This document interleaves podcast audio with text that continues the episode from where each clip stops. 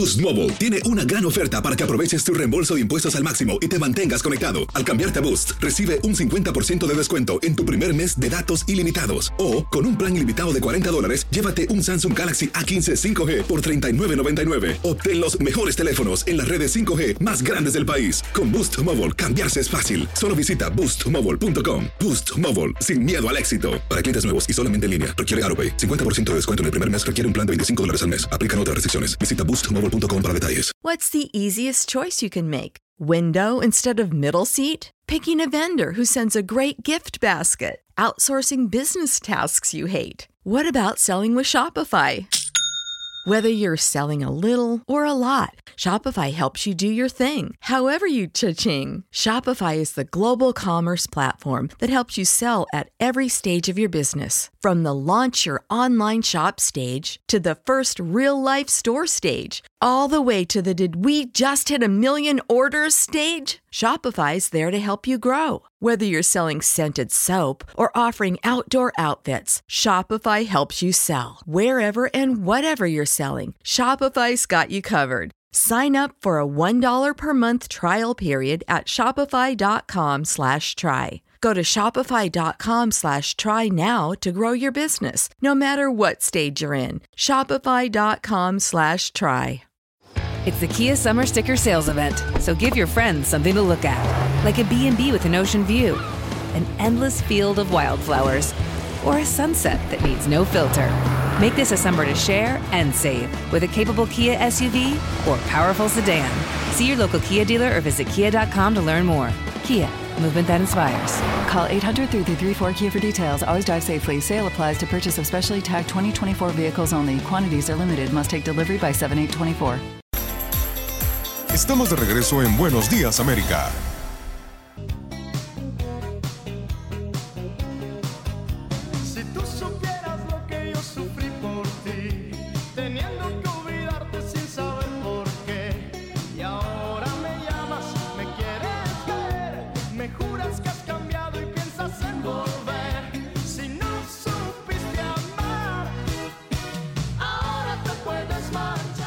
Alegrando tus mañanas con entretenimiento, información y más. Buenos días, Am- América. No. ¿Qué tal, mis queridos amigos? Que sigan los aplausos, cómo no. Los estudios de tu DN Radio se, se visten de alegría, se llenan de alegría, la gente riéndose. Quiero presentarlo ahora nuestra próxima invitada, Jimena Jiménez. Ella es dietista y nos va a hablar de algo que todos, todos hemos pasado por esto.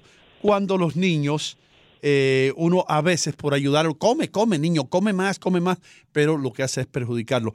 ¿Cómo tú estás, Jimena? Bienvenida a Buenos Días, América, en tu DN Radio de Costa a Costa.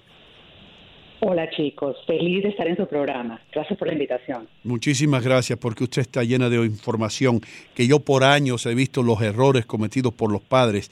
Díganos en serio, hay eh, muchos problemas ocurren con esto, especialmente entre los latinos, que queremos que nuestros hijos coman para que estén gorditos y saludables. Háblenos un poco de eso. Sí, pues resulta que no, no solamente los latinos, todos los papis, todos los padres, con la mejor intención que tienen, quieren que los niños coman porque les preocupa que no coman, entonces no van a eh, rendir en la escuela, no van a estar saludables. Y lo que hacen es que van a crear un niño gordito en el futuro y algo muy importante que a lo mejor ustedes no han pensado y que quiero que me digan si sí o no han pensado en esto. El, el bebé nace con una habilidad innata de saber cómo comer, de saber cuánto comer. Tenemos como un termómetro en el cuerpo que nos dice esto es suficiente, ya comimos suficiente. Entonces, cuando el padre les fuerza al niño, los fuerza a comer, el, el niño ya dice, bueno, a lo mejor mi señal de llenura no es suficiente, a lo mejor lo que dice mi papá es lo que es. Entonces, en el futuro va a crear un niño gordito o un niño con problemas alimenticios como la bulimia, eh, eh, la anorexia o, la gordura simplemente.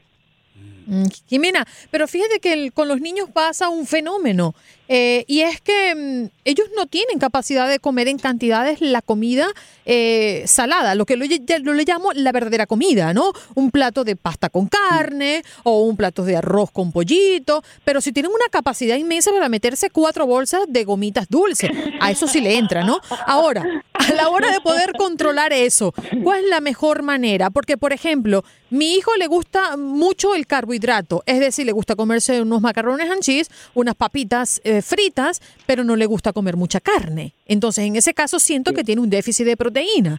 ¿Cómo manejarlo? Tú, tú has dicho algo que es muy cierto, pero resulta lo siguiente, que si el niño está comiendo muchas gomitas es porque tú se lo estás dando, porque resulta que, mira, el papá, el papá, la mamá, tienen varias obligaciones. Es saber qué comer, dónde comer y cuándo comer. El niño es el que está responsable de, de decir cuánto comer. Si tú en la casa tienes muchas gomitas o lo que sea de dulces, eh, o las guardas o empiezas a comprar más vegetales y frutas y tener, en vez de tener en la mesa dulces, galletas, tener alimentos más saludables, porque el niño va a comer lo que tú tienes en la casa. Entonces el problema, y lo veo, es el papá, tú, que estás eh, eh, comprando ese tipo de comidas y se lo estás dando. Dos, eh, resulta que dijiste varias cosas. Una de ellas, que la primera que yo escuché, pensé que la pregunta iba ahí.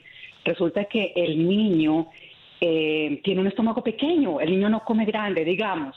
El estómago de un niño es como su palmita, como su manito. Entonces, un niño, un, un bebé con dos, tres cucharadas está lleno, pero en cambio un niño de tres añitos, un cuarto de taza de vegetal o de fruta o de arroz es suficiente para esa porción. Mm. Recuerda que si el niño, mira, mira qué interesante, si el niño come, por ejemplo, dos o tres componentes en la comida, digamos un desayuno, que coma una avena con leche y fruta, tres componentes, perfecto.